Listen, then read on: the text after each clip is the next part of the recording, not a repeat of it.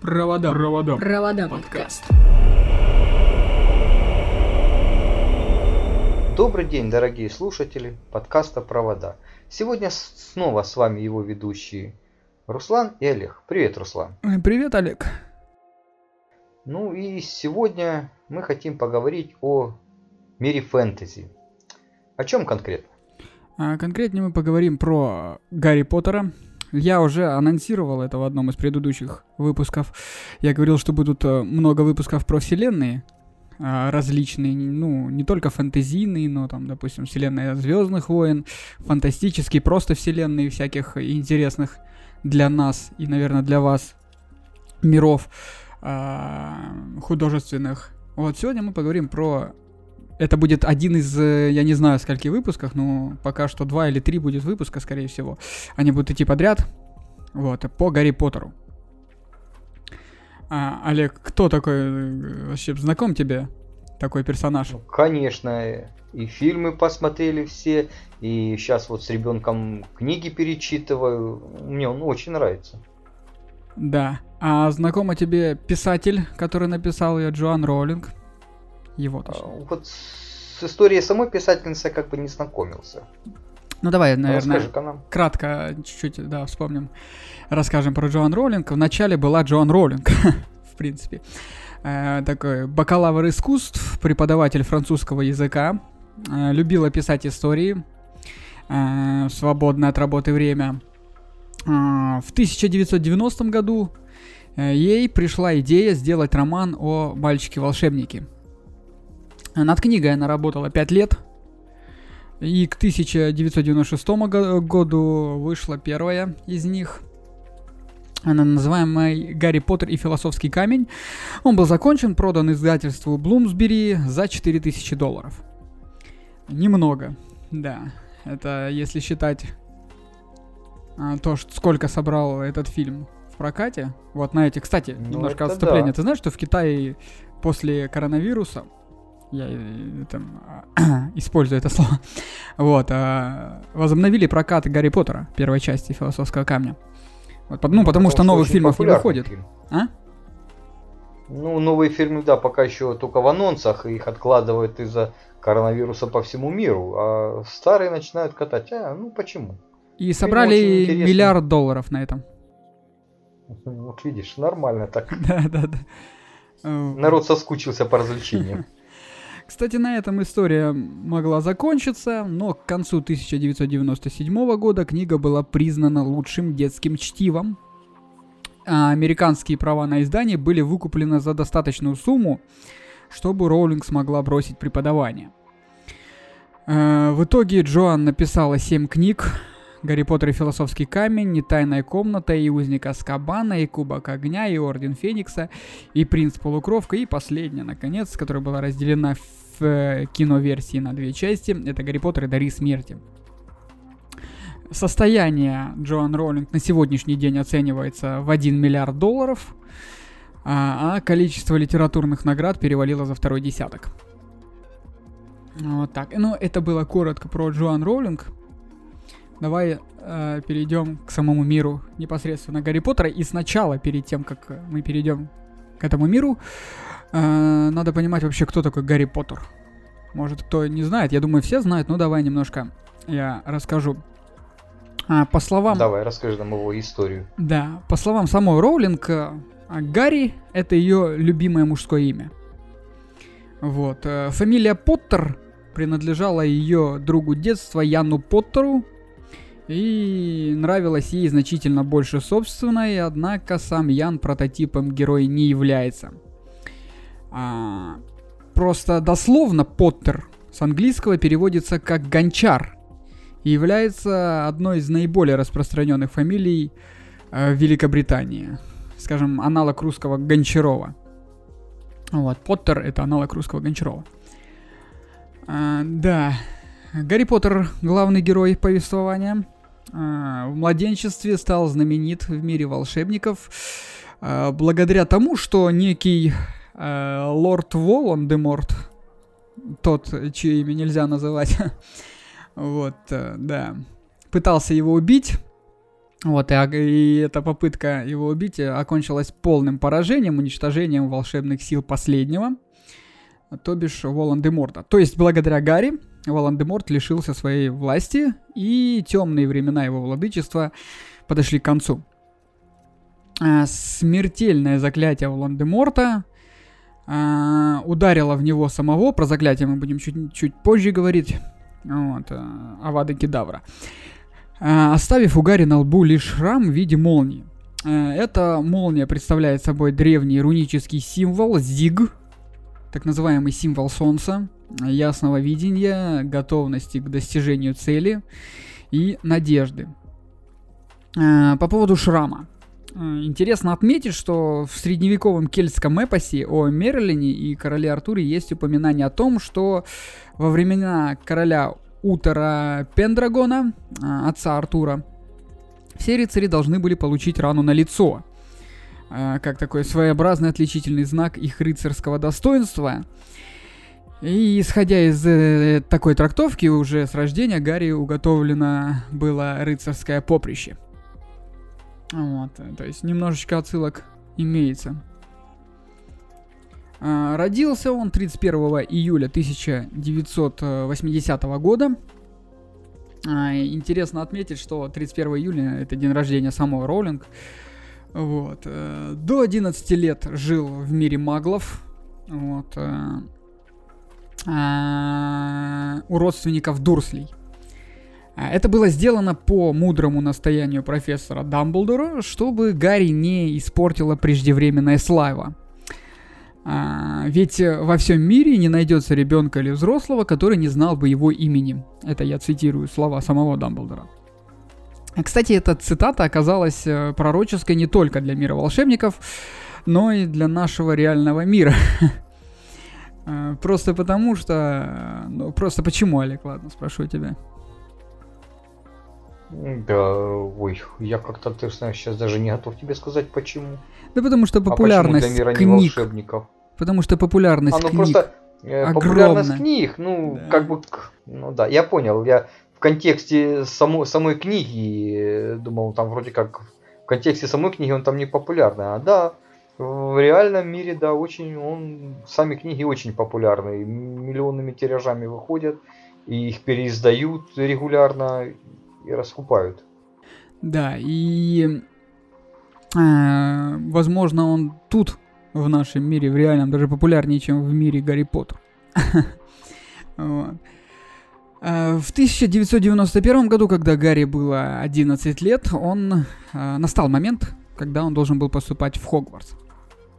Э, у него было худое лицо, он был меньше и слабее своих сверстников.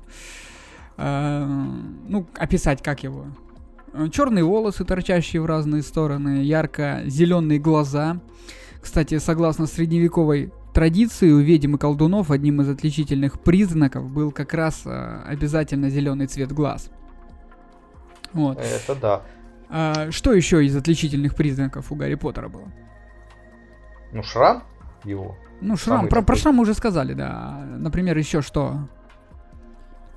Что он был маленький, худенький. Да, только что я сказал. А, не, Олег, вот предмет на лице, который он носит. Очки, очки, да. точно. Маленькие. Очки, плохое зрение. Круглые очки.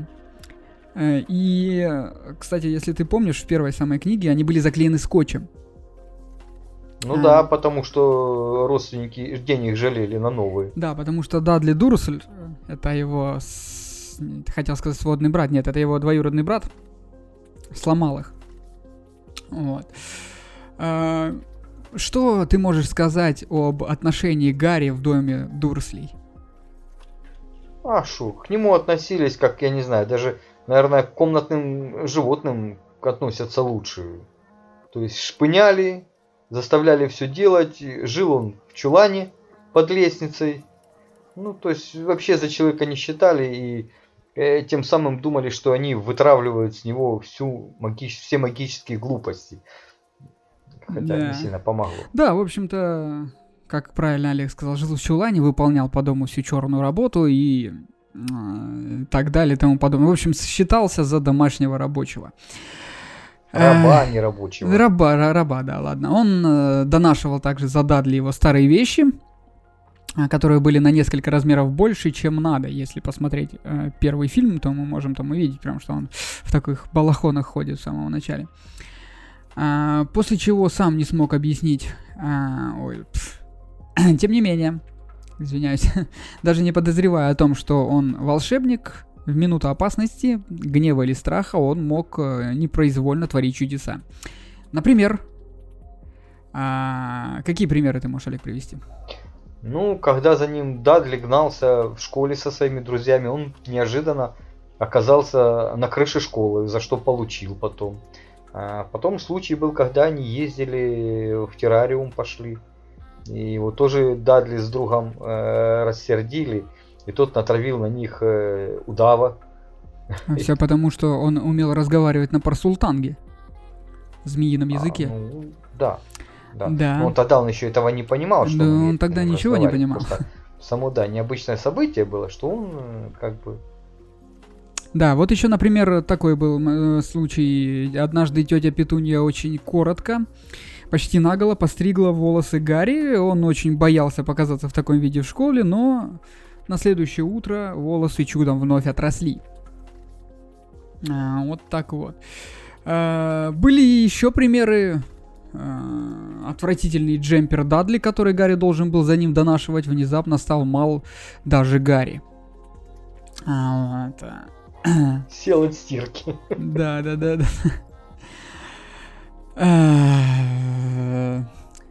Кстати, вот когда момент с террариумом, тогда Гарри обнаружил, что он умеет разговаривать. Точнее, что понимает язык змей. Ну да. Он еще не понял, что он умеет разговаривать, но думал, что удав его просто понимает, и что удав умеет разговаривать на человеческом языке на тот момент, он подумал. Да, он еще, в принципе, не знал, что в мире волшебников этот дар является признаком черного мага. Вот. Это его умение впоследствии вызывает подозрения у соучеников по Хогвартсу. Кстати, Гарри уже с момента рождения был зачислен в, учебни... в ученики волшебной школы, так как его родители были волшебниками. А, куда попадает Гарри при распределении а, распределительной Гриффиндор. шляпы? Да, про факультеты мы тоже сейчас чуть поговорим. Сейчас про Гарри закончим и пойдем расскажем про Хогвартс. Хотя про Хогвартс мы немножко затронем. Вот, потому что, ну... Про Хогвартс придется отдельно. Да, мы... Делать. Нет, не то, что про Хогвартс, а вообще про э, заведения учебные, про министерства всякие в волшебном мире Гарри Поттера можно поговорить отдельно.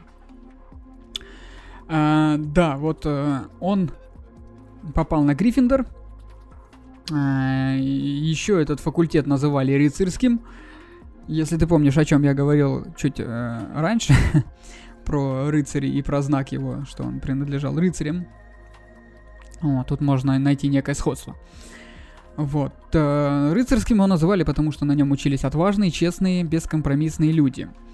Э, все эти качества с лихвой присутствуют в характере Гарри.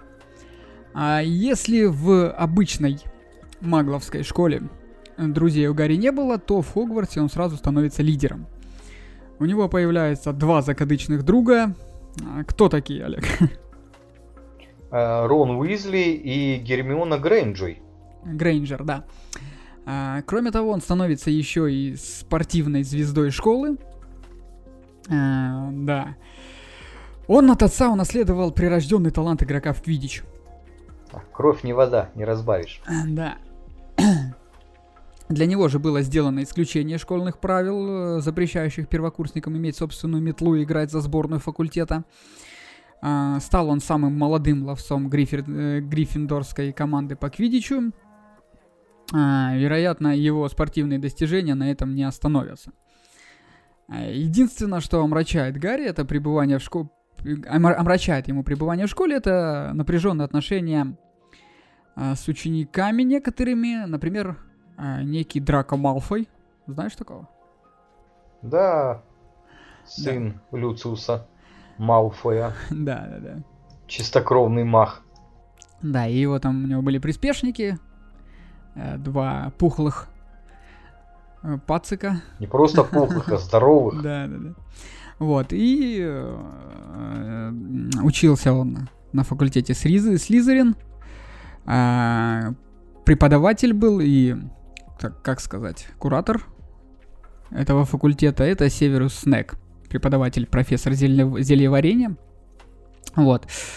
Которого они считали э, за реинкарнацию Волан-де-Морта. А, тем не менее, именно Северусу Снегу он фактически обязан жизнью. Вот так вот. Ну да. Итак, а, с самого рождения Гарри было уготовлено бороться со злом. А, его мать умерла, защищая Гарри, то есть она отдала за него свою жизнь. А теперь на нем лежит защита ее великой жертвы, охраняя от самого носителя зла Волан-де-Морта, не способного э, победить любовь. Чтобы быть достойным памяти своих родителей, Гарри предстоит пройти нелегкие испытания. Вот. Э, испытания там очень много а, будет. Если кто читал или смотрел фильм, все понимают, что там будет. Но давай уже, наверное, поближе о мире Гарри Поттера поговорим.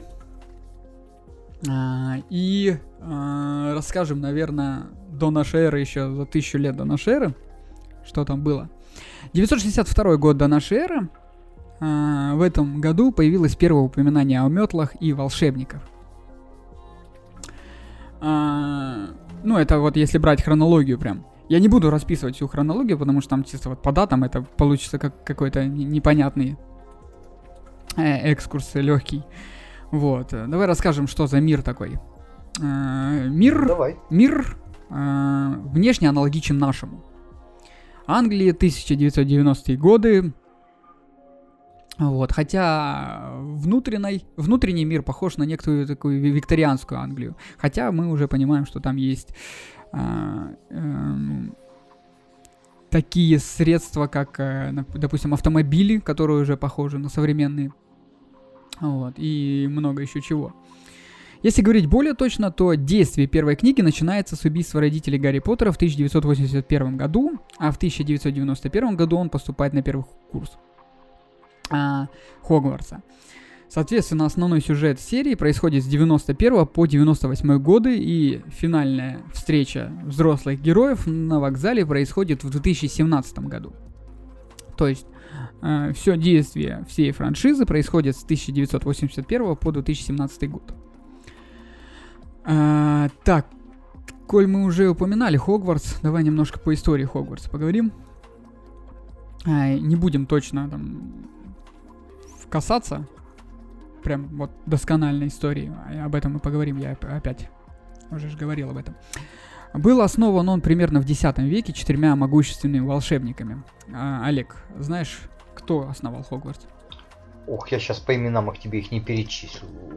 Знаю, там э, э, их же фамилии.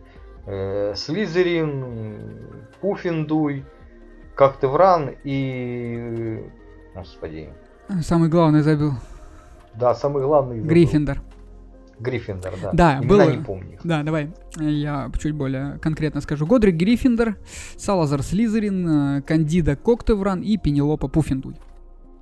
А основатели построили магическую школу и принимали туда всех детей с волшебными способностями, чему возраза... возражал Слизерин что он, э, э, как он возражал, он считал, что в школе не место маглорожденным. А, основатели решили распределять к себе учеников по разным учениям и характерам. Так в школе образовалось четыре факультета. Эта традиция живет в школе и по сей день. Так, давай немножко по а, поточнее расскажем, по содержательнее про а, основателей школы. Годри Гриффиндор Давай. Да, имя Годрик достаточно часто встречается в рыцарских средневековых романах, имеет англосаксонские корни и переводится со староанглийского как «правящий с Богом». Больше всего ценил и в своих учениках и последователях бесстрашие, благородство.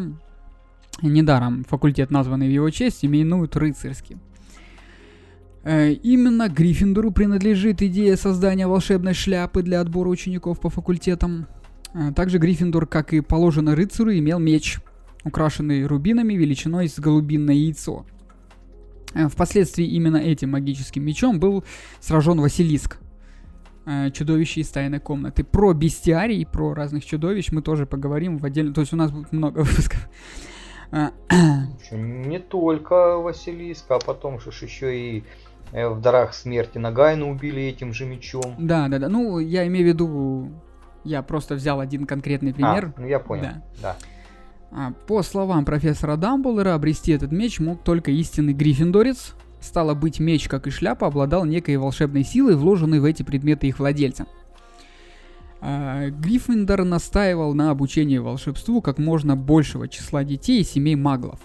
Именно это обстоятельство легло в основу конфликта Гриффиндора с Салазаром Слизераном, результатом которого стал уход из школы последнего. А, Давай поближе о Салазаре Слизерине. В своих учениках больше всего он ценил находчивость и решительность, стремление достичь власти. Эти качества присущи и современным студентам основанного им факультета. А, Он требовал строгого отбора учеников, считал, что маглов нельзя принимать в школу и что секреты волшебства должны храниться только в семьях чистокровных волшебников. Особенно настаивал именно на чистоте волшебной крови. В итоге Слизерин не сошелся во взглядах с остальными основателями Хогвартса. Вот. Кроме Гриффиндора он также не сошелся и э, с Кандидой Коктевран и с Пенелопой Пуффиндуй. Он покинул школу, по легенде, описанной в истории Хогвартса, прежде чем уйти из Хогвартса, создал в замке тайную комнату, которую откроет его наследник и выпустит заключенный в комнате ужас – змея Василиска. Э, К последователям Слизерина причисляет себя Волан-де-Морт, э, являющийся со стороны матери его прямым потомком и пожирателей смерти. Активным пропагандистом его идей является Люциус Малфой, отец Драку Малфоя. Интересно отметить, что в истории оккультизма наблюдалось два противоположных взгляда на дальнейшее развитие оккультных учений. Это так называемый западный оккультизм и восточный оккультизм. В западном оккультизме преобладала теория, что знания должны быть как можно тщательно сокрыты от непосвященных, круг избира- избранных должен был как можно быть более узким и защищенным от проникновения случайных людей. Восточное же течение оккультизма, наоборот, старалось вовлечь в свои ряды как можно большее число последователей, даже ценой открытой пропаганды своих знаний. А, В мире волшебников Роулинг наблюдается та же тенденция. В духе действительной истории оккультизма можно сказать, что Слизерин и сторонники его идей являются последователями теории западного именно оккультизма. Их противники э, во главе с профессором Дамблдором последователи восточного оккультизма, так как э, вовсю стараются заполучить в свои ряды как можно больше сторонников из магловских семей. А, Пенелопа Пуффиндуй, учитывая, что фамилия Хафляпаф была переведена на русский как Пуффиндуй, а, а у Роллинг инициалы имени и фамилии должны совпадать, то Хельга в русском переводе превратилась в Пенелопу. Э, А э, оригинальное название это Хельга Хафельпаф. Вот, знал ли ты? это? Ну, очень такое название, попробуй выговорить на русском его. А, В своих учениках она ценила в первую очередь трудолюбие, упорство, настойчивость и достижение цели. Именно такими качествами должны отныне обладать ученики факультета ее имени. А, Но сразу стоит сказать, что там подробности биографии не особо прям известны, поэтому не будем вдаваться. Все-таки в книге, в книгах говорится не так много про них. Да, и сами даже факультеты так как бы вскользь упоминаются и все. Да. А, Кандида Коктевран, э, английский оригинал, э, Ровена Рейвенклеф, то есть Рейвен это ворон, а Клеф коготь, то есть коготь ворона. Отсюда пе- перевод Коктевран. Понял? Ну, коготь ворона, да. Да, да, да, Коктевран. А, а учитывая, что у Роллинг инициалы имени и фамилии должны совпадать, то в русском варианте Ровена Ревенкло превратилась в Кандиду Коктевран. В своих учени- учениках ценила прежде всего и ум, интеллект и тягу к знаниям. С тех пор все ученики факультета, носящего ее имя, должны обладать этими качествами. Поддерживала Гриффиндора в его разногласиях с Лизераном. И тут тоже более подробной информации по ее биографии не дано. Поэтому, наверное, перейдем. Э, в отличие от реального мира, среди обычных людей скрыто живут волшебники, маги. А, поговорим, наверное, про способности к магии.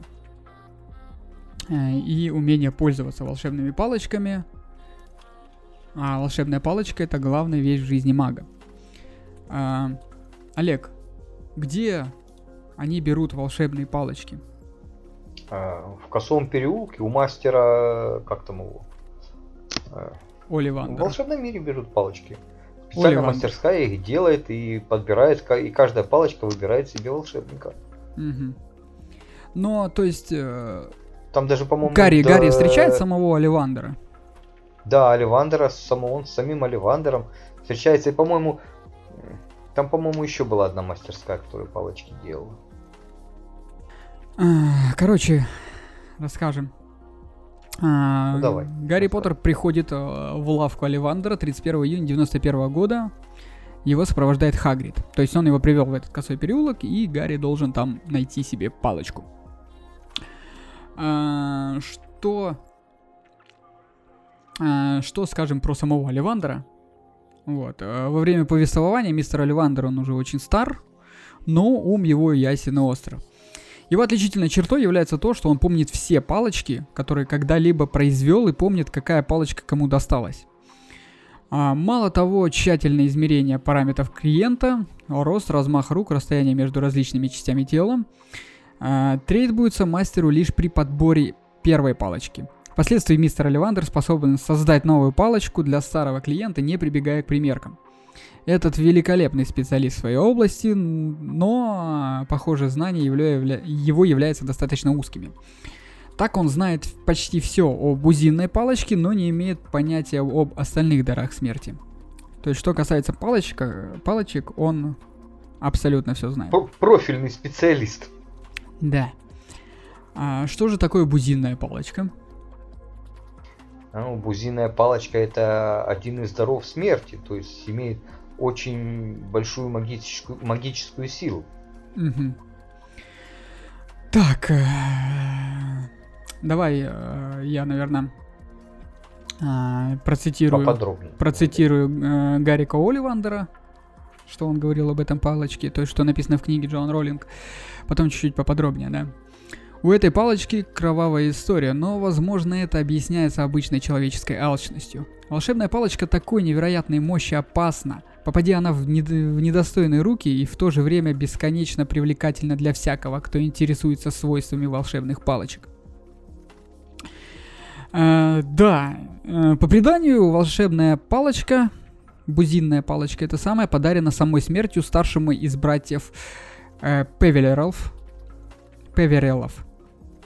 Антиоху. А, палочка сделана из бузины с сердцевиной из волоса хвоста фестала.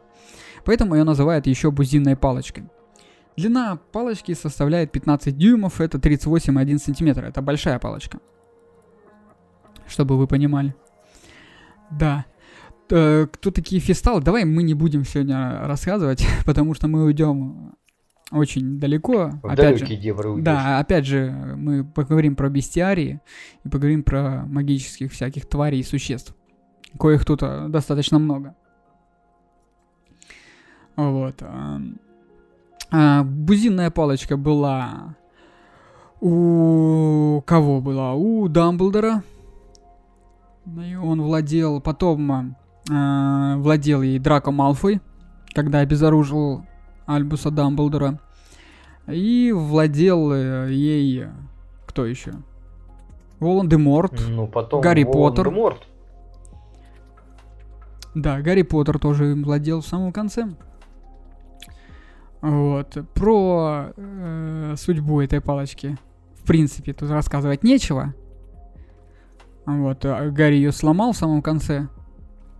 Вот. Но то, что это один из крестражей, про который мы чуть позже поговорим тоже, это а, очень довольно-таки могущественный предмет.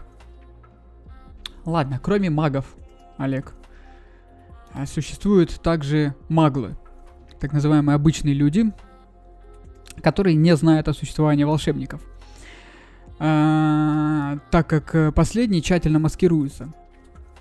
Сообщество магов... А. Не, ну не то чтобы не знают. Почему? Ну вот родители и Гермиона, они же знали, что она волшебница, и в волшебном мире знали. Нет, ну в основном... знали. То есть это люди, имеется в виду, которые не обладают магическими способностями. Да. Ну, маглы это обычные люди, просто. Да. Нет, ты говоришь, которые не знают о мире маг. Почему? Знают, но не все просто. А, наоборот, знают очень мало кто, а... не знают большинство. Прям большинство, ну, да, большинство. Да. Да. Э, общество магов замкнуто, самодостаточно, живет среди маглов, но не зависит от них и старается не соприкасаться. В 1689 году магами принят э, статут, статут о секретности, который неукоснительно соблюдается. Любое намеренное открытие магических способностей наказывается. Запрещено заколдовывать предметы, принадлежащие маглам. Э, маглы — это случайные свидетели совершавшихся чудес и превращений, подвергающихся очистке памяти. Э, несовершеннолетние волшебники имеют право применять магию только в школе. Маглы, которым э, разрешено знать о магии, это супруги, ближайшие родственники волшебников и высшие эшелоны власти. В Англии, скорее всего, только премьер-министр, он информируется о наличии волшебного мира в день своего вступления в должность. Про другие страны в книгах практически не упоминается. То есть э, верхушки власти знают, в принципе, о существовании магического мира. А волшебников намного меньше, чем маглов. Например, в Англии живет порядка 3000 волшебников всего. То есть э, средняя плотность волшебного населения Англии около одного волшебника на 20 тысяч маглов. Э, если этот показатель стабилен по всему миру, то на конец 20 века общая численность волшебников должна была составлять порядка 300 тысяч человек. У волшебников есть свои собственные правительства. Э, в Великобритании оно называется Министерство магии. Также есть школы, есть газеты, журналы, а, есть свое радио, есть свои деньги, банки и так далее и тому подобное. А, у них есть также свои больницы, э, упоминается некая боль- больница святого Мунго и своя магическая медицина. Э, также есть своя э, пенитенциаль... Пени... Извиняюсь. Пенитенциарная система. То есть э, упоминаются тюрьмы. Э, какая самая знаменитая тюрьма? Одна, в принципе, там большая тюрьма, Аскабан. Не только одна, нет, нет, ты не прав. Есть также Нурмингард. Я еще не дочитал просто, да? Да, ну ты первую книгу прочитал. А, есть также тюрьма Нурмингард. Вот. Есть своя железная дорога, которая связывает Лондон, Лондон с деревней Хогсмид на севере Англии. На станцию Хогсмид прибывает поезд Хогвартс Экспресс, который везет учащи, учащихся в школу Хогвартс. А, также есть собственные игры, например, тот же самый Квиддич, о котором мы рассказывали, немножко упоминали вскользь. Плюй камни, волшебные шахматы и другие. Волшебники пользуются собственными магазинами, ресторанами, у них свои интересы, своя мода. Надо также сказать, что они все-таки носят магловскую одежду, но, э, скорее всего, носят только находясь среди маглов и для маскировки. Вот, а так они, в принципе, одеваются как подобает магам. Э, в книгах упомянуты следующие департаменты, которые входят в состав Министерства магии. Немножко поговорим про эти департаменты. Например, ну, то есть для общего развития я сейчас их назову, не буду прям там говорить. Департамент международного магического сотрудничества, э, начальником которого является Бартемий Крауч, заместитель с 1994 года Перси Уизли. Бартемий Крауч знаменитый, известный. А, его сын Барди, Клау... Барди Крауч младший в Кубке огня а, перемаскировался или как там, ну, превратился в Грюма. Ты помнишь это, этот момент? Ну, не очень, если честно. Ну, грозный, грозный глаз Грюм, помнишь такого? Не-не, я еще что не помню. Ну, ты фильмы-то смотрел? Ну, смотрел, но это было давно. А, фильм, ну я ладно, когда всё. смотрел. А, в общем, а, про персонажей мы тоже расскажем отдельно. А, Есть также департамент э, магических игр и спорта. Про начальников я не буду говорить, нужны они тут. Департамент по магическому законодательству. э, Департамент международного магического сотрудничества. А, Кроме этих департаментов упоминаются и следующие названные в русском переводе отделами. Например, э, департамент по устранению случайно наложенных заклятий. А, Так называемые ликвидаторы, а, сотрудники там в принципе не названы, но известно, что в банке Гринготс ликвидатором служит Билл Уизли. Также при этом департаменте существует бригада экстренных магических манипуляций. Один из сотрудников, которых стиратель памяти Арнольд Миргут. Также существует департамент по регулированию и контролю магических существ. А, Вот. э, Также при этом департаменте существует комиссия по обезвреживанию и контролю за магическими существами, э, экзекутором которой служит э, Уолден Макнейр. Существует также департамент магического транспорта. Вот. Есть также тайная канцелярия. А, Кроме этих структур в состав министерства входят следующие управления, названные на русским а, отделами. А, давай коротко. Департа управление по злоупотреблению магии, управление по противозаконному использованию изобретений маглов, управление по связям с гоблинами, названное управлением в русском переводе.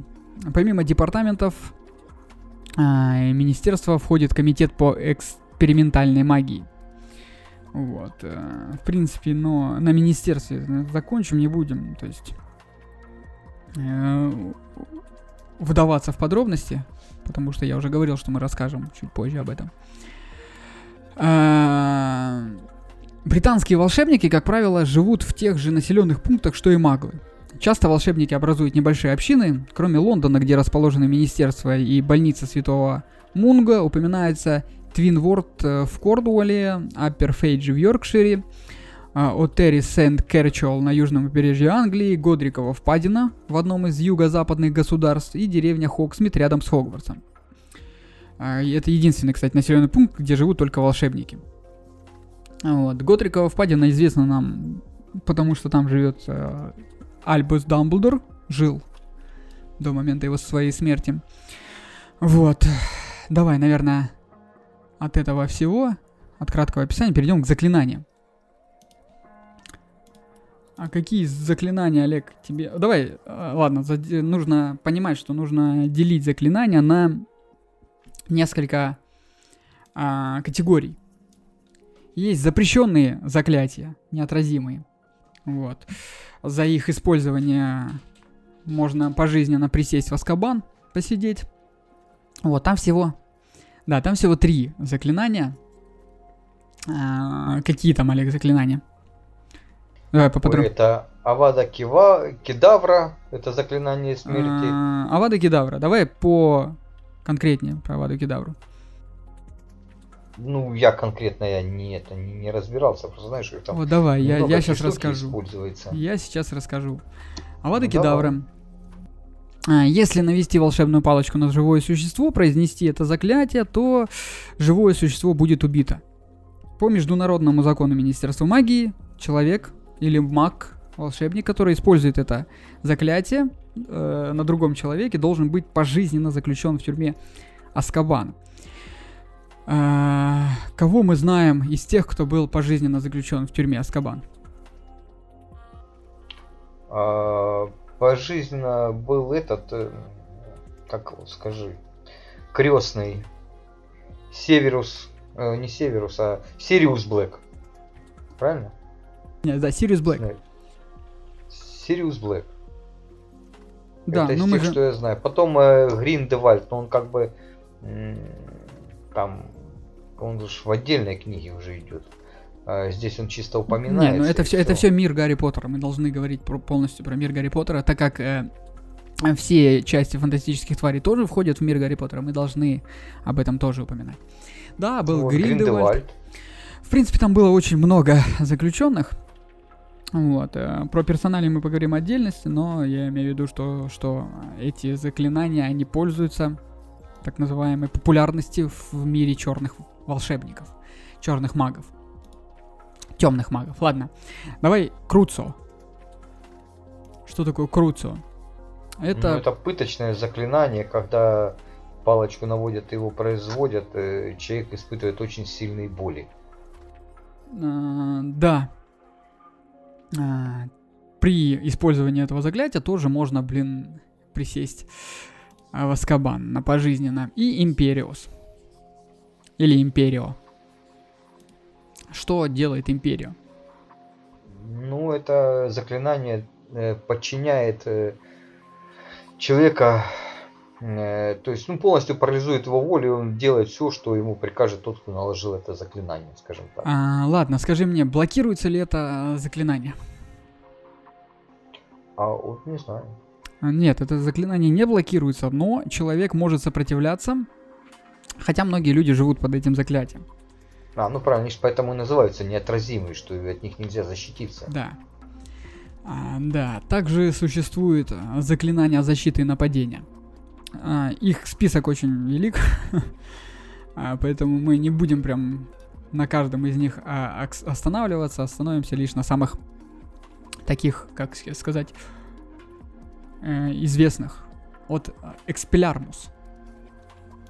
Что это за, за заклинание Ну, такое? это заклинание, которое помогает разоружить соперника, то есть э, выбить из его рук э, волшебную палочку. Мгм. Помнится, было, было во второй части, да? А, Да, во второй, когда они и дуэль устраивали, да, да, да, да. учебную. Мгм. А, ладно, скажем, э, серпенсортия. Известно тебе такое Так, заклятие? серпенсорте. Это там А, же, в, это то- в той же э, дуэли. Змею вызывают. Да, да, да, да, да. Появление змеи. А, Экспекту патроном. Ну, это самое такое от, э, от дементоров, защита от дементоров. Да, защита от дементором, вызов патронуса. А, что такое патронус? Это покровитель. У каждого волшебника а, может быть свой патронус. И, например, э, как вызывается патронус, Олег, скажи? Ну, то есть... э, Ну, ш- э, волшебник должен вспомнить самое яркое, самое счастливое э, воспоминание, которое было у него в жизни. И, ну, то есть очень сильная должна быть положительная эмоция. мгм. И тогда э, вызывается патронус. То есть произносится э, па- патронус, э, эксперта патронум, там машется волшебной палочки и появляется патронус. Да, а, в общем-то, а, когда Уизли близнецы, Фред и Джордж, по-моему, да, их зовут, насколько я помню. Вот. Кто-то из них умер, а, по-моему, в самом конце. М, По-моему, Джордж, или Джордж, да, по-моему, умер в самом конце, то Фред не смог э, больше вызвать своего патронуса, просто потому что он был омрачен смертью а, своего брата. Э, И, ну, давай, наверное, Редикулус. Это ты еще не дошел до того момента, до узника Аскабана. Не, ну до момента не дошел, ну это-то я помню, это э, защита от Богарта. Да. Э, вы- выставляет Богарта в смешном свете. То есть э, Богарт это магическое существо, которое вызывает в человеке самые его потаенные страхи. И не просто вызывает, а визуализует их. И вот чтобы от этого защититься, применяет это заклинание. Да, обычно они обитают в закоулках дома, под кроватью, в ящике под умывальником, в шкафах, вот, и любят темноту. А скажем, помнишь ли ты, а, какой Богарт был у Невилла Долгопупса? Не, у Долгопупса не помню какой. А, профессор Снег.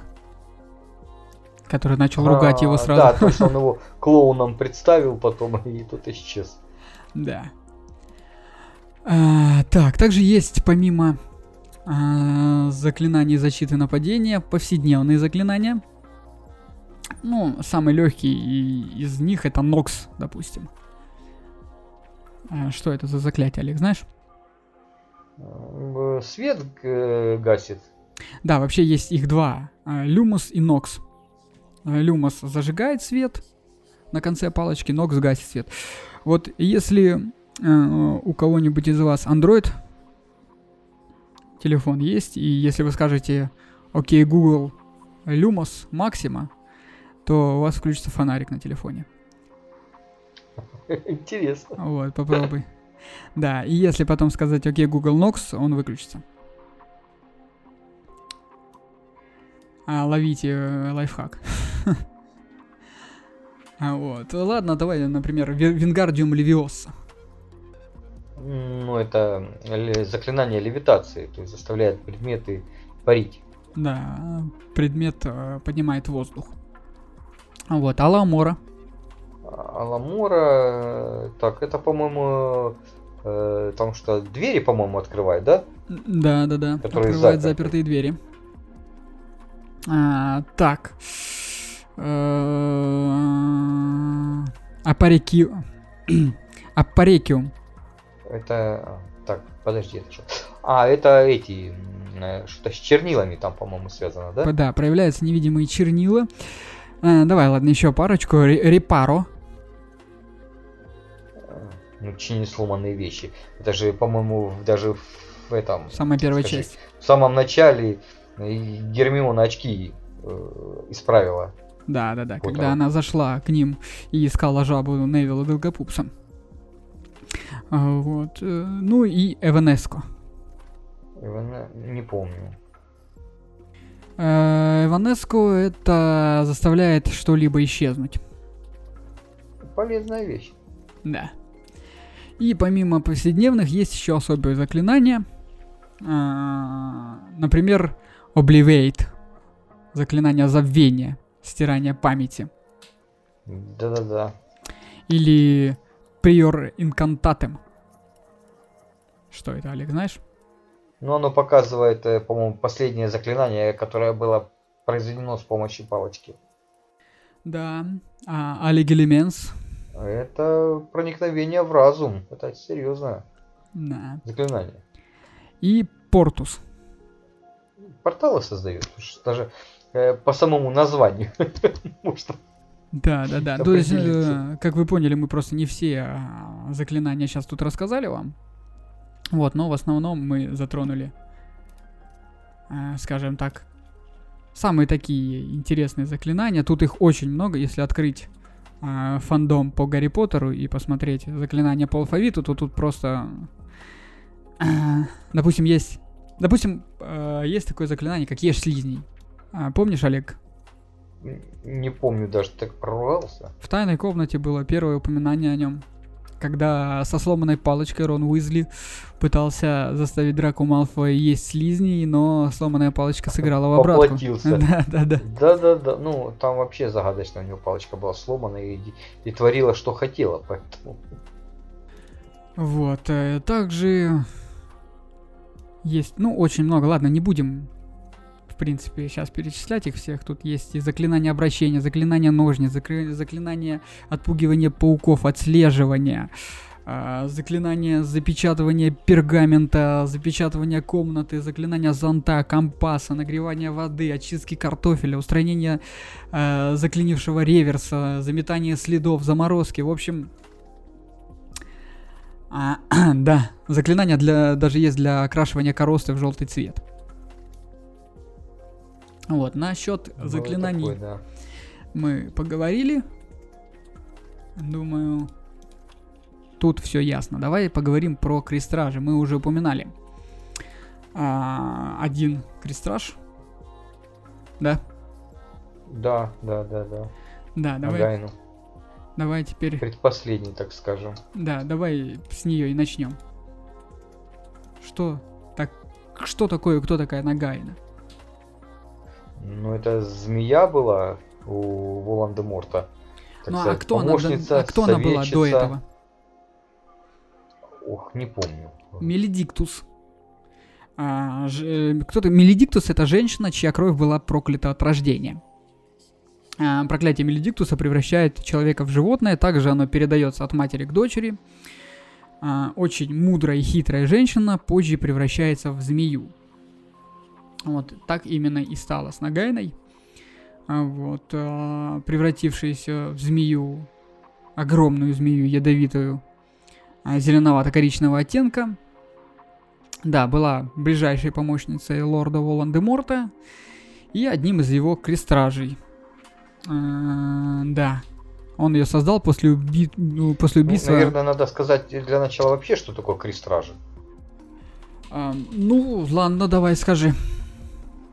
Я думал, ты расскажешь.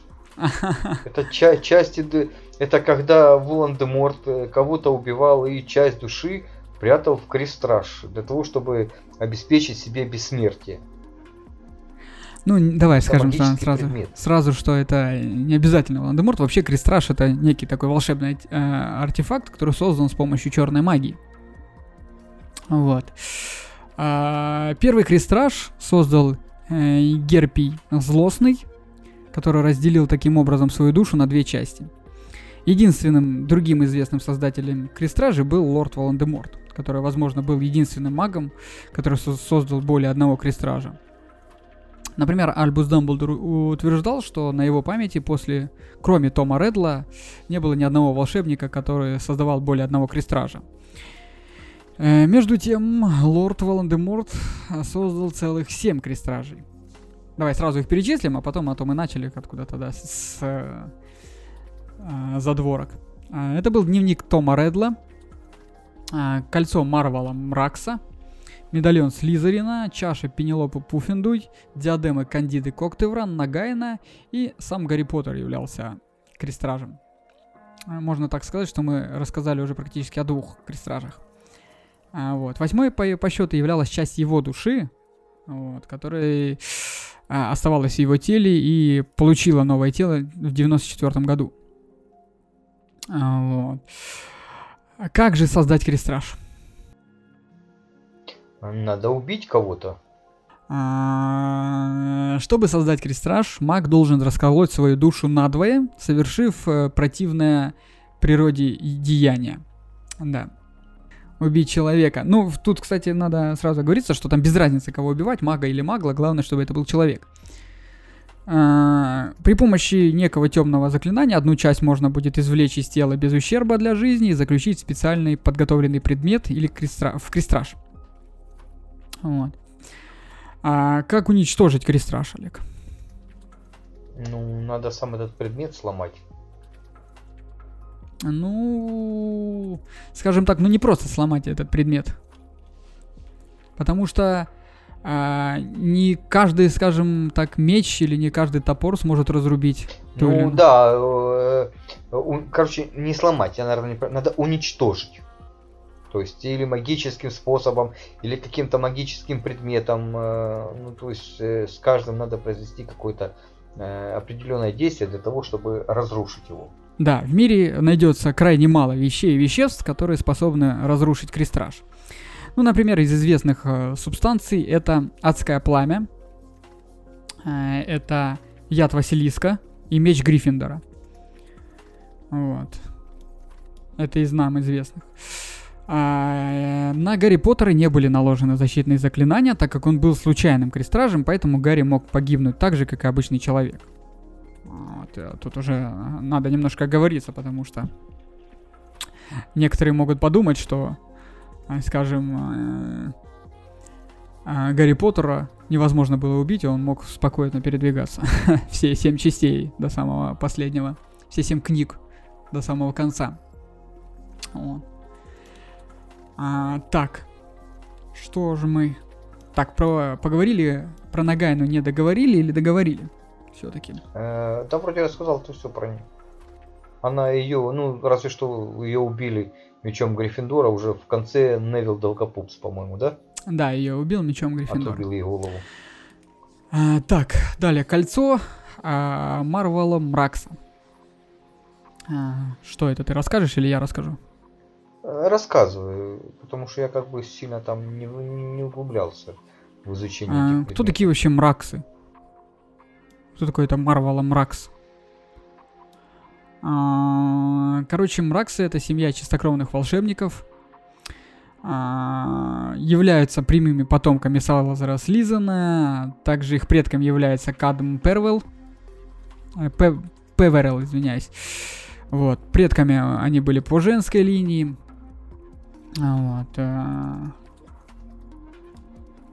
Каноны чистокровного, чистокровности Мраксов были нарушены, когда э, Миропа Мракс вышла замуж за Магла Тома Редла старшего.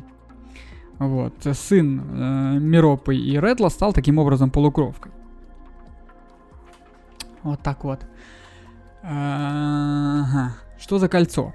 Это реликвия, которая хранилась в семье Мраксов, золотое кольцо с простым камнем, э, на котором была выбита, как был уверен э, Марвела Мракс, печать Певерелов, что доказывало родство Мраксов самой древней магической семьей. Э, На деле смерти Марвела кольцо перешло к его сыну э, Морфину, у которого и было похищено Томом Редлом летом 1943 года. Убивший перед этим всю семью своего отца, Волан-де-Морт делается из коль- делает из кольца крестраж, по сути, оказавшийся самым мощным. Крестраж уничтожил Дамблдор с помощью меча Гриффиндора в июле 1996 года а, ценой смертельного подрыва здоровья. А, далее. А, медальон Слизерина. Это... В общем, этот медальон был древней реликвией, который принадлежал Салазару Слизерину и хранился в семействе Мраксов, единственным оставшимся, единственными оставшимися потомствами, которыми являлись его. А, Миропа Маркс, Мракс, точнее, забрала медальон из дома, когда ее отец и брат сидели в Аскабане. А сама она собиралась бежать в Лондон с Томом Редлом старшим. Впоследствии Миропа вынуждена была продать эту вещь, хотя а, 10 галеонов, что заплатили ей за артефакт в гоблине Брек, э, Берксе, а, вряд ли хватило надолго. Гоблины Брекс это вроде как а, что-то типа ломбарда лондонского. Вот, там скупают все вот эти вот краденые и не краденые вещи. А, вот. э, Потом медальон купила Хепзиба Смит и несколько лет спустя опрометчиво показала вещицу Редлу-младшему. Убийство миссис Смит послужило для создания крестража из чаши Пенелопы Пуффиндуй, а для медальона Редл убил э, первого подвернувшегося бродягу Магла. Зимой 1998 го- года медальон Крестраж был уничтожен Роном Уизли при помощи меча Гриффиндора. Вот так вот. А, диадема Кандиды Коктевран. Э, Это древний артефакт, который принадлежал когда-то одной из основательниц Хогвартса. Долгие века диадема считалась утерянной, однако в середине 20 века студент Хогвартса Том Реддл сумел найти ее в лесах Албании и сделать из нее крестраж, для создания которого он убил первого подвернувшегося албанского крестьянина. Крестраж был уничтожен в мае 1998 года Винсентом Крэбом при помощи адского огня. А, Чаша Пенелопы Пуффиндуй. А, Это тоже артефакт, который принадлежал э, Пенелопе Пуффиндуй. Как бы это ни было непонятно. В середине 20 века чаще, чаша была похищена Волан-де-Мортом, ее в последней владелице Хэбзибы Смит, и при- превращена им в крестраж.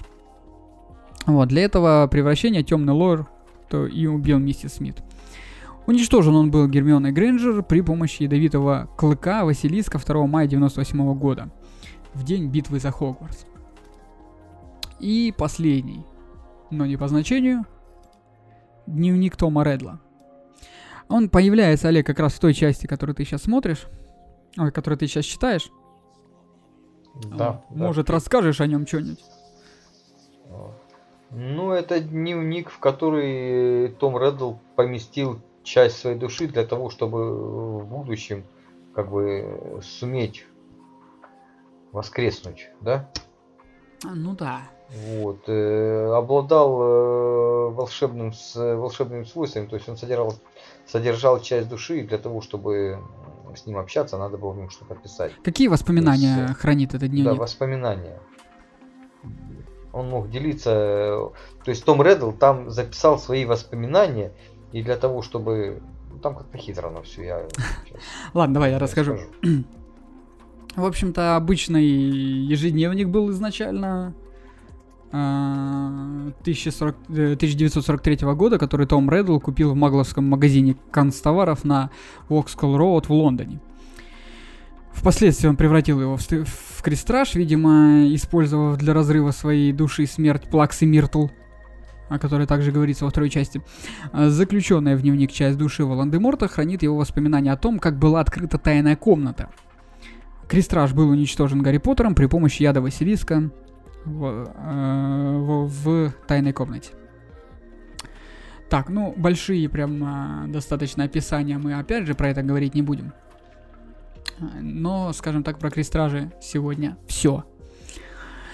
Э, также для обобщения мира Гарри Поттера надо поговорить про магических войн. О магических войнах. Было всего, Алекс, сколько магических войн? Э, две магические войны. Э, первое, это когда Волан-де-Морт пытался захватить власть, это э, там э, 70-е годы. Ну, в 81 году, получается, при попытке убить Гарри, эта война закончилась, потому что Волан-де-Морт потерял свои силы. Угу. Да? И да. вторая уже была это в 98 году, когда он опять пытался прийти к власти и вернуть себе свои силы. То есть как-то так. Угу. А, ну, вторая берет начало в 95-м году, а заканчивается в 98-м. Ты не... Да, давай я чуть-чуть немножко по поподробнее расскажу. А, так, что же про Первую войну? А, в начале и середине 70-х годов 20 века Волан-де-Морт начал формировать отряды своих последователей, которые стали называться пожирателями смерти. А, Пожиратели убивали маглов и маглорожденных, также они вовсю использовали непростительные заклятия, о которых мы говорили. А министерство пыталось скрыть это все от маглов, но скрывать такие случаи становилось все труднее и труднее. Тем более, что пожиратели не ограничивались только нападениями их на маглов. Их жертвами становились и многие волшебники, так или иначе не угодившие темному лорду. Затем директор Хогвартса Альбус Дамблдор э, создал организацию Орден Феникса, которая боролась с пожирателями смерти. В нее вошло много мракоборцев, самый известный из них это Аластер Грюм, Фрэнк Долгопупс и ее жена Алиса. В середине войны с течением времени а, размах операций увеличился в, разы, в разы, пожиратели смерти я имею в виду. Произошли убийства многих людей, из волшебников названы жертвы Э, Дирборн, Бенджамин э, Фенвик, Медоуз. В общем, очень много вам незнакомым, скорее всего, и неизвестных людей. Вот. Поэтому я не буду их всех называть. Волан-де-Морт стал собирать свою армию, э, не полагаясь только на пожирателей, и он заручается поддержкой других темных существ. Какие это были существа? Это великаны, оборотни, дементоры, а также создает инферналов. Вот, про них тоже потом как-то поговорим в одном из следующих выпусков. Там уже решим, какой там выпуск будет про бестиарий, какой там будет про различные организации. А, продолжим. Министерство магии тем временем сильно выдвинулся молодой правозащитник Барди Крауч. Назначенный главой отдела правопорядка, Крауч издает новые законы, которые разрешают мракоборцам применять непростительные заклятия при поимке и даже при допросах подозреваемых. А, были упрощены процедуры заключения подозреваемых под стражу и вынесения приговоров. Именно в это время мракоборцы уничтожили многих великанов. После поражения великанов пожиратели смерти Эван Розье и Уилкинс а, пали от рук мракоборцев. Приблизительно в этот период э, Регулус Блэк, молодой пожиратель смерти, а, разочаровался в Волан-де-Морте и смог похитить одного из его крестражей, медальон Салазара Слизерина, заплатив за это своей жизнью. Впоследствии поступок Регулуса и помогавшего хозяину домового эльфа Кикимера сыграл важную роль в победе над Темным Лордом во Второй магической войне. А, было также пророчество а, Сивиллы Трелони. А звучало оно так. Грядет тот, у кого хватит могущества победить темного лорда. Рожденные темы, теми, кто трижды бросал ему вызов, рожденный на исходе седьмого месяца, и темный лорд отметит его как равного себе, но не будет знать все его силы. И один из них должен погибнуть от руки другого, ибо ни один не может жить спокойно, пока жив другой. Тот, кто достаточно могуществен, чтобы победить темного лорда, родится на исходе седьмого месяца. Вот. Э, Северус Снег, который был тогда в рядах пожирателей смерти, э, смог частично послушать это пророчество вот, и передать содержание услышанного своему хозяину. Это пророчество подходило двоим мальчикам, это Гарри Поттеру и Невилу Долгопупсу. Но Темный Лорд выбрал Гарри. 31 а, октября 1981 года Волан-де-Морт убил Лили Джеймса Поттеров. Он пытался убить э, Гарри, но Лила, Лили успела прибегнуть к древней магии жертвы. Об этом мы уже говорили. Вот. Эм, в общем-то, э, э, война закончилась. Многие были арестованы из пожирателей смерти, отправлены в Эскобан. Э, тем, кто доказал или кому удалось сделать вид, что свои черные дела они выполняли под действием контролирующего заклятие Империус, были отпущены. Долгое время подробности о событий в, Годри... в Годриковой впадине и причина исчезновения Волан-де-Морта была известна широкой общественности, неизвестна точнее. Поэтому многие волшебники считали того, кого нельзя называть мертвым. Однако 24 июня 1995 э, года он возродился в новом теле, и это время, этот день принято считать началом Второй магической войны. А, что же за вторая магическая волна, война? А... а Волан-де-Морт приказывает э, Квирлу убить Гарри Поттера. А, павший лорд э, Волан-де-Морт терпеливо скрывается в Албании на протяжении 10 лет после своего краха в доме Поттеров, в ожидании того, что кто-то из пожирателей смерти все же займет его поисками. Э, чтобы незаметно передвигаться, он вселяется в змей и других животных до тех пор, пока в 91 году ему не посчастливилось встретиться с профессором Хогвартса э, Квиринусом Квирелом. Темный лорд э, завоевал расположение Квиррелла своим взглядом на мир, после чего вселился в него словно простой паразит. Для того, чтобы поддержать свое желание, э, свое жалкое состояние, Волан-де-Морт заставлял Квиррелла пить кровь единорога, которая придавала ему силы. Это же, опять же, отражено в первой книге. Да-да-да. Вот, к августу 1991 года Темный Лорд вернулся в Великобританию, приказал Квирелу выкрасть философский камень, э, который помог бы вернуть лорду его тело из магического банка Гринготс, одного из самых безопасных мест э, во всем мире волшебников.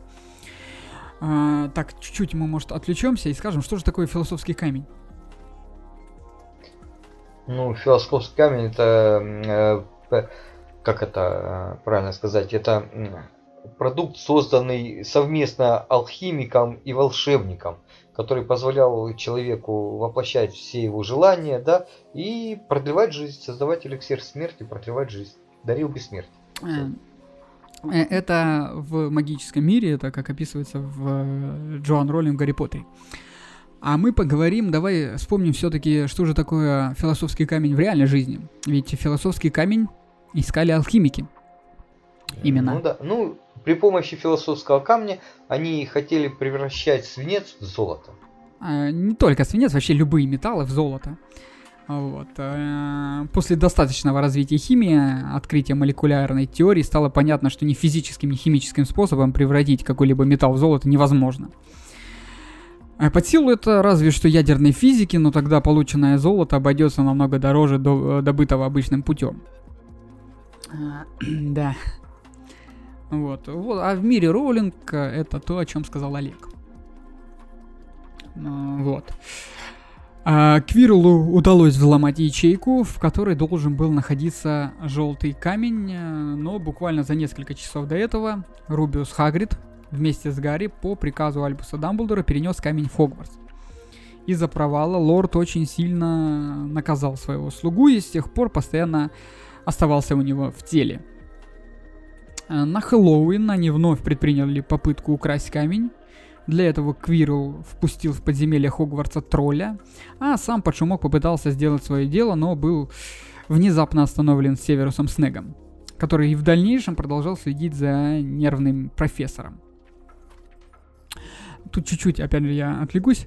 А, опять же, этот выпуск рассчитан на тех, кто хоть, хотя, хотя бы смотрел Гарри Поттера. Вот, потому что тут э, присутствует очень много имен, очень много отсылок. А, то, что невозможно На просто другие рассказать. части, да. Тут надо делать отдельный пока подкаст по Гарри Поттеру, чтобы рассказать о нем все. Я имею в виду не выпуск, а прям отдельный подкаст. Вот. А, поэтому э, вы уж извиняйте, если вы ничего не понимаете, посмотрите фильмы, пожалуйста, сначала. Это надо было в самом начале сказать. Да. А, Однажды Гарри Поттер и Драко Малфой, отбывавшие наказание в запретном лесу за прогулку по Хогвартсу ночью, встретились с Квирлом, пьющим кровь единорога. Темный лорд заметил, заметил Поттера и попытался убить его, однако был остановлен кентавром Флоренсом. А, Перед этим кентавры предсказали приближающуюся войну. А, В итоге, а, в конце второго семестра Волан-де-Морт решил действовать радикально. Квирл подобрался к камню, пройдя все защитные заклинания других профессоров, но своей цели так и не достиг, не в последнюю очередь благодаря действиям Гарри Поттера, Рона Уизли и Гермионы. Схватка с 11-летним Поттером закончилась гибелью Квирла, темный лорд вышел из тела своего незадачливого слуги снова вернулся в Албанию. А, Дальше идет, а, идут события открытия второй, а, точнее второго открытия Гарри Поттера. Гарри Поттер, говорю, тайная комната, извиняюсь, я уже, блин, заговариваюсь. А, задолго до своего исчезновения Волан-де-Морт начал а, раскалывать свою душу на части, создавая крестражи, чтобы быть бессмертным. Об этом мы уже тоже говорили. А, вот. а, это я к чему? К тому, что одним из крестражей был дневник Тома Редла. В августе 92 года Люциус Малфуй, а, вообще не знавший о сущности дневника и считавший, что это просто какой-то неясный предмет, созданный его повелителем, подкинул эту неприметную на первый взгляд вещицу Джинни Уизли. Во время стычки с их семьей в магазине Флоши Блотс, в косом, Флориши Блотс, точнее, в косом переулке. На протяжении своего первого учебного года в Хогвартсе Джинни изливала свою душу дневнику, заключенная в котором часть души Волан-де-Морта с удовольствием отвечала бедной девочке. Вскоре дневник полностью подчинил себе Джинни, которая порой действовала как обычная марионетка, а Реддл набирался сил и готовился материализоваться. А, В Хогвартсе началась загадочные, начались загадочные нападения, пошли разговоры о тайной комнате.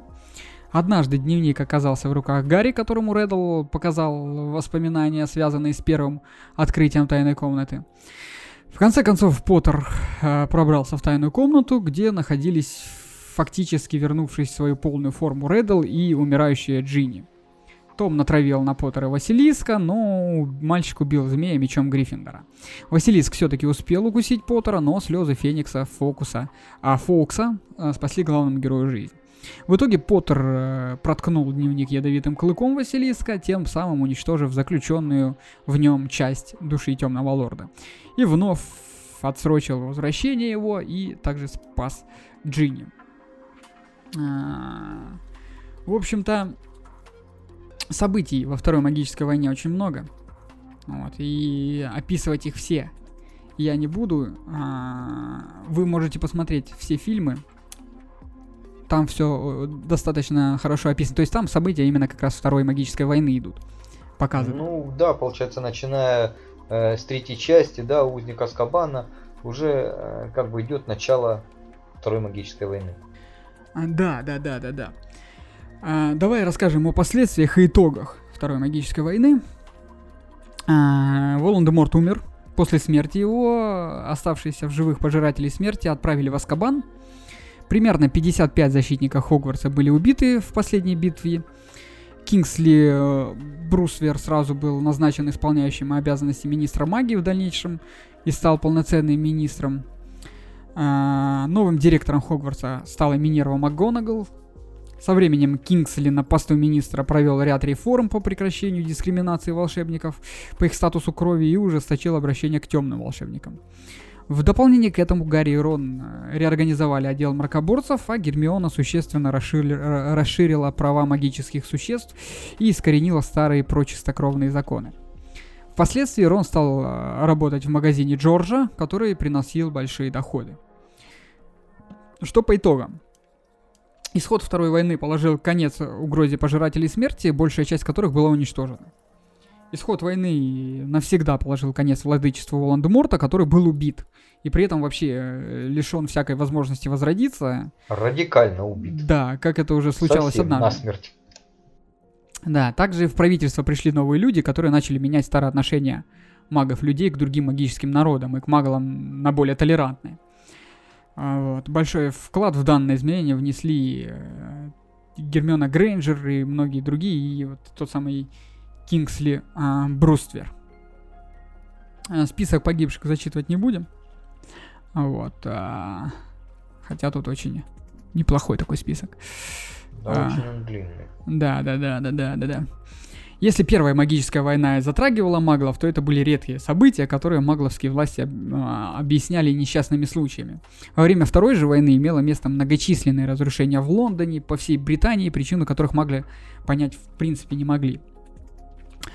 А, Министерство магии также пало в ходе войны. А, Также в Первой магической войне на стороне Темного Лорда, кроме пожирателей, сражались многие темные магические существа. Противостояли этой ар- армии только волшебники-люди.